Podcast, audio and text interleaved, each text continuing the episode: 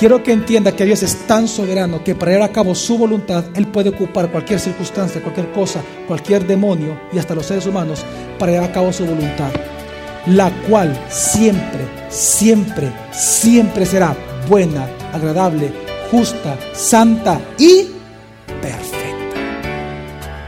Bienvenido a Gracia y Verdad un espacio donde aprenderemos sobre la palabra de Dios a través de las prédicas del pastor Javier Domínguez, pastor general de la iglesia Gracia sobre Gracia. En esta ocasión con el tema Dios es soberano. Parte 2. Dios es tan, es tan soberano y voy a meterme en un área muy dura para muchos, que Él influye en nuestras decisiones diarias.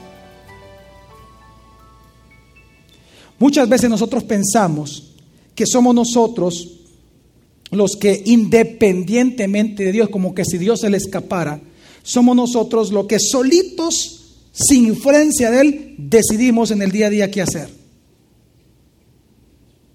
Pero la Biblia dice claramente que no está en el hombre dirigir sus propios pasos. Por eso que si nuestro camino, nuestro caminar ahorita es torcido, debemos de pedirle a Dios que lo enderece. Porque el único que lo puede enderezar y el único que lo puede torcer realmente es Él. ¿Dónde está eso, pastor? Bueno, lo dice la Biblia en Jeremías capítulo 10, versículo 23 al 24. Escuche bien este versículo. Oh Señor, yo sé que no es del hombre su camino, que no es del hombre que camina el dirigir sus propios pasos. No es del hombre que camina el dirigir sus propios pasos, hablando de la, de la vida misma, de los problemas de la vida. Sigue.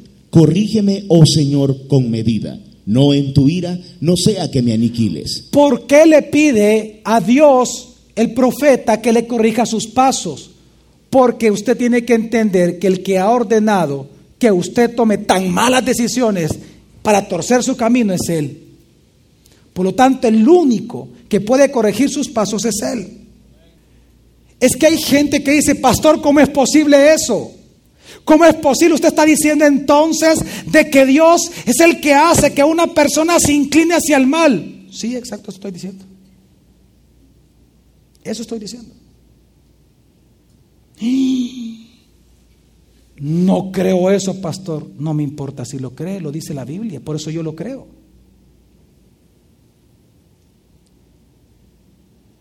Si usted llega a pensar que Dios no gobierna la maldad, entonces usted cree en un Dios falso. ¿Sabe quién tuerce sus caminos?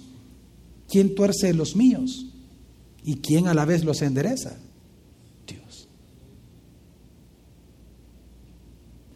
Isaías 63 dice, ¿por qué, oh Señor, nos haces desviar de tus caminos y endureces nuestro corazón a tu temor? Dice la Biblia, ¿por qué, oh Señor, tú nos haces desviar de tu mismo camino santo? ¿Por qué tú lo haces, Señor? ¿Por qué, Señor, tú has cambiado tanto mi vida que no tengo temor de ti? ¿Quién es el que hace desviar nuestros caminos? ¿Quién nos endereza? ¿Quién es el que quita el temor en nosotros de Dios? Dios. ¿Quién lo pone? Dios. ¿Por qué? Porque Él es soberano. Lo que pasa es que todavía no le he respondido a usted la pregunta que hay en su mente es ¿por qué Dios lo hace así? Ni se la voy a responder todavía. Pero Dios lo hace con un propósito específico. Dios gobierna sobre la maldad. Quiero que entienda que mire, ¿quién es ¿Quién es el que, el, que ordena lo que un presidente, un padre de familia, un presidente de una empresa, un profesor en su, en su aula? ¿Quién es el que inclina el corazón de estos hombres a tomar decisiones que afectan toda una comunidad o nación entera? Dios. Él es el que lo hace. Proverbios 21.1 lo dice claramente. Como los repartimientos de las aguas Así el corazón del rey está en la mano del Señor. ¿Para qué? A todo lo que quiere lo inclina. ¿A todo lo que quiere qué? Si Dios quiere inclinar el corazón de ese rey a la maldad, lo va a inclinar.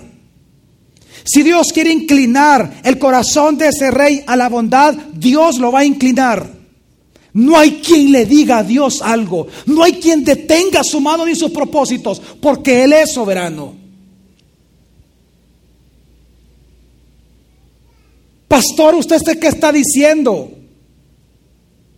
Que aquel hombre que me violó de pequeña, Dios lo inclinó a hacer eso. Sí, sí.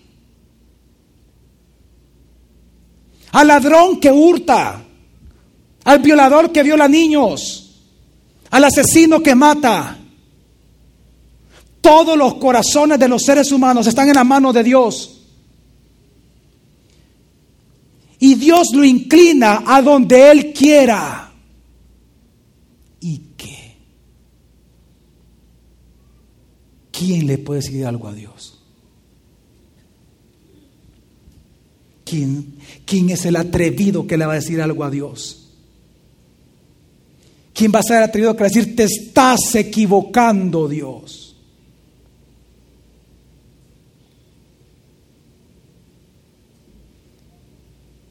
¿Quién es el que inclinó el corazón del esposo para dejar a la esposa por una persona más joven? ¿Quién es el que inclina a la mujer a engañar a su marido con otro hombre?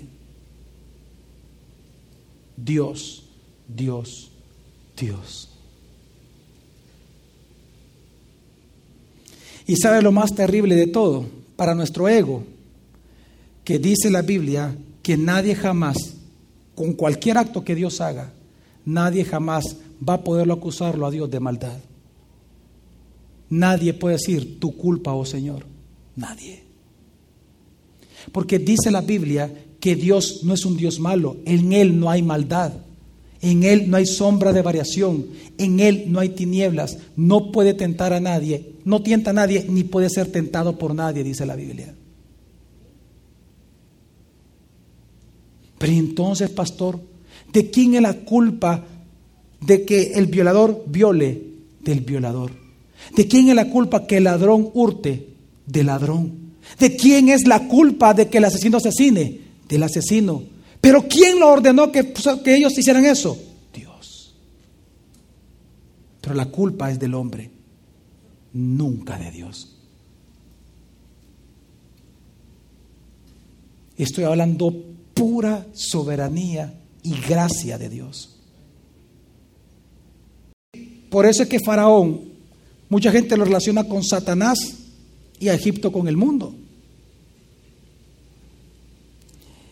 De Faraón, dice la Biblia que su corazón se endureció tanto que no dejaba salir al pueblo hebreo para que sean libres. No lo dejaba. La pregunta es, ¿quién endureció el corazón a Faraón? Dios. Lo dice Éxodo 7 del 3 al 4, dice así. Sin embargo, yo endureceré el corazón de Faraón y aunque multiplique mis señales y mis prodigios en la tierra de Egipto, Faraón no os escuchará. ¿Faraón qué? Dios decretó eso y punto. Nadie podía cambiar eso ya. Por más que le predicaran a Faraón, nunca iba a entender él. ¿Por qué? Porque eso quería Dios. ¿Para qué? Para él manifestar su gloria. ¿Cómo? Enviando plagas. Y la gente podía ver, los hebreos, el Dios grande que tenían y los egipcios, qué tan grande es el Dios de los hebreos. ¿Quién iba a ser glorificado con eso? Dios. Por eso es que Dios endureció a Faraón. Todo lo hizo para su propia gloria. Pero lo endureció. Y nadie puede cambiar eso. Nadie jamás lo podía cambiar. Por eso es que Romanos 9 dice algo muy fuerte al ego del hombre y al pensamiento humano. Dice, porque la escritura dice de Faraón, para esto te levanté, para mostrar en ti mi poder y para que mi nombre sea proclamado en toda la tierra. Así pues, del que quiere tiene misericordia, y al que quiere endurece. Me dirás entonces, ¿por qué pues inculpa? Porque ¿quién ha resistido a su voluntad? Mas antes, oh hombre, ¿quién eres tú para que alterques con Dios? ¿Dirá acaso lo moldeado al que lo moldea? ¿Por qué me hiciste así? ¿Por qué mi esposo me dejó? ¿Por qué mi esposa me abandonó? ¿Por qué murió mi hijo? ¿Por qué violaron a mi hija? ¿Por qué pasó esto? ¿Por qué pasó este otro? ¿Por qué? ¿Por qué? ¿Por qué? ¿Acaso le podemos decir eso a Dios? Y Él nos recuerda algo en el versículo 21.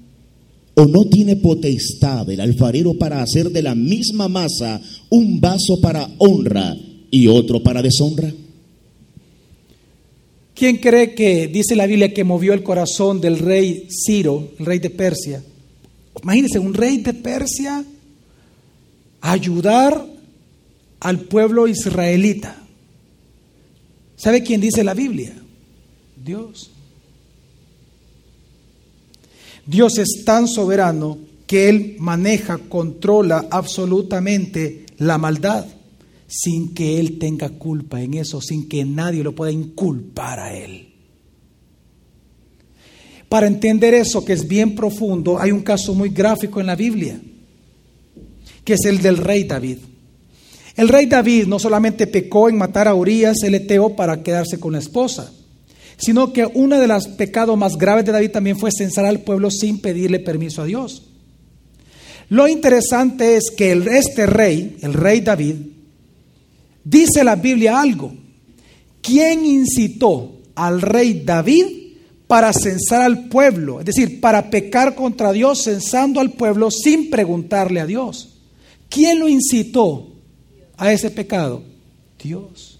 No lo digo yo, lo dice texto actualmente las santas escrituras. Volvió a encenderse la ira del Señor contra Israel. Volvió a encenderse, porque se encendió la ira contra Israel y Dios quería disciplinarlos. ¿Qué hizo Dios? E incitó a David contra ellos para que dijera, ve, haz un censo de Israel y de Judá. ¿Quién incitó a David? Pero ese censo era pecado contra Dios. ¿Pero quién lo incitó? Dios. Ahora, ¿Se le puede culpar a Dios? ¿David culpó a Dios? ¿David culpó al Señor? No. Cuando David se da cuenta que es pecado lo que él hizo, él se arrepiente tanto que en el versículo 10 del mismo capítulo él exclama. Pero después que David hizo contar el pueblo, le remordió el corazón. Así que David dijo al Señor. Así que David le dijo al Señor, tú eres el culpable, tú me insistas. ¿Eso le dijo David? No. Entendiendo ya la soberanía de Dios, ¿sabe qué le dijo? Lo alabó. He pecado gravemente al haber hecho esto. Ahora, oh Señor, te ruego que perdones la iniquidad de tu siervo, porque he obrado neciamente. Quiero que entienda que toda acción pecaminosa del hombre, la culpa es del hombre, aunque Dios ya lo tiene ordenado. Quiero que entienda que la culpa siempre de nosotros, del pecado, de la acción, nosotros somos los culpables, aunque Dios ya tiene ordenado nuestros pasos. Pero nunca podemos culpar a Dios. Somos nosotros los que tenemos que pedirle perdón a ese Dios soberano. Pero entonces hay un punto importante aquí, pero pastor, ¿y cómo es posible que no culpar a Dios? Ah, porque hay una pregunta que yo no he hecho. ¿Cómo es que Dios incitó a David? Es decir, ¿qué elementos? a quienes Dios ocupó. ¿Quién fue el obrador específico? El que hizo el acto de incitar a David. No fue Dios. Dios lo ordenó, pero no fue él que lo hizo. ¿Sabe quién lo hizo? En el mismo pasaje, en el mismo tema, dice el primer libro de Crónicas, capítulo 21, versículo 1, hablando del mismo tema, dice, Entonces Satanás se levantó contra Israel e incitó a David a hacer un censo de Israel. ¿Quién lo incitó? ¿Quién hizo el acto de incitarlo? Satanás. Pero ¿quién ordenó todo eso?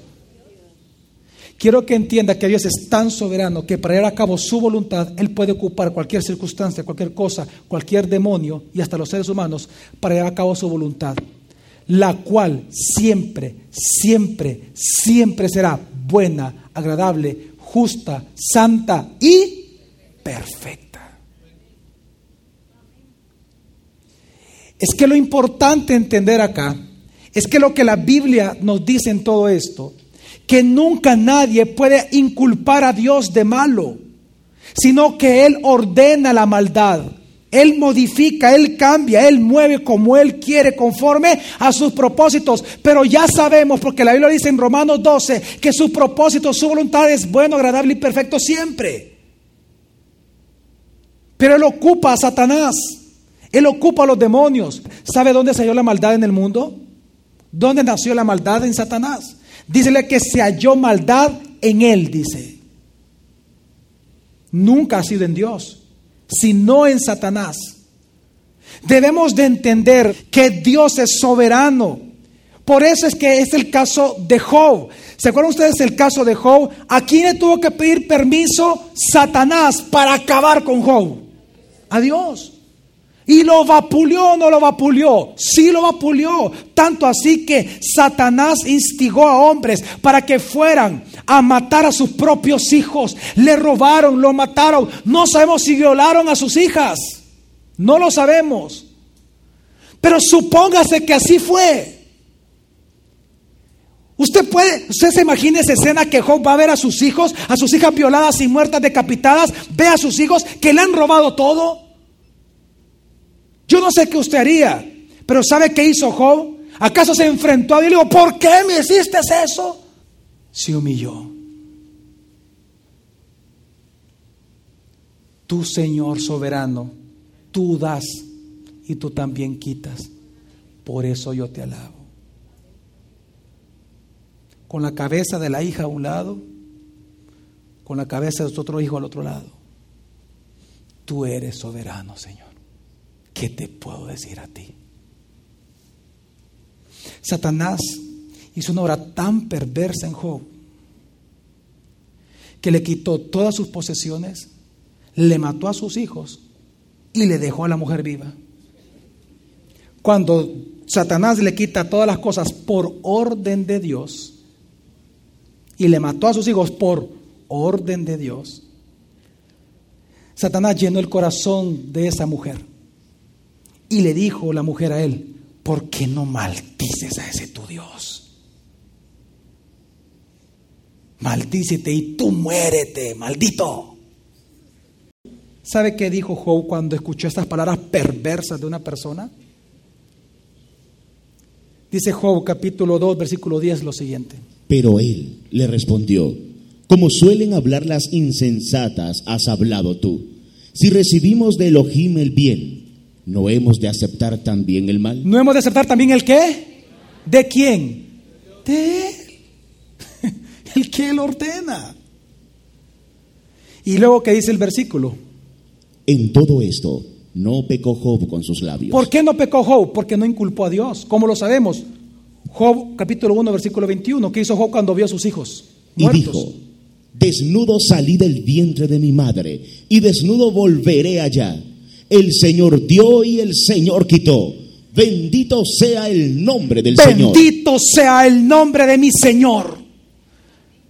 Cuando se enteró de la enfermedad de su hijo, de su propia enfermedad, de la violación de su hija, que perdió su empresa, que lo han traicionado, que el esposo lo dejó, que la esposa lo dejó, digo, bendito sea mi Señor.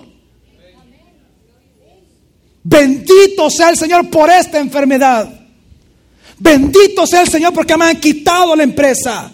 Bendito sea el Señor porque me han traicionado. Bendito seas tú. Porque ¿quién soy yo para decirte tú qué tienes que hacer, oh Dios? Tú me has dado, tú tienes el derecho de quitarme porque tú eres Señor soberano. Por eso Él no pecó.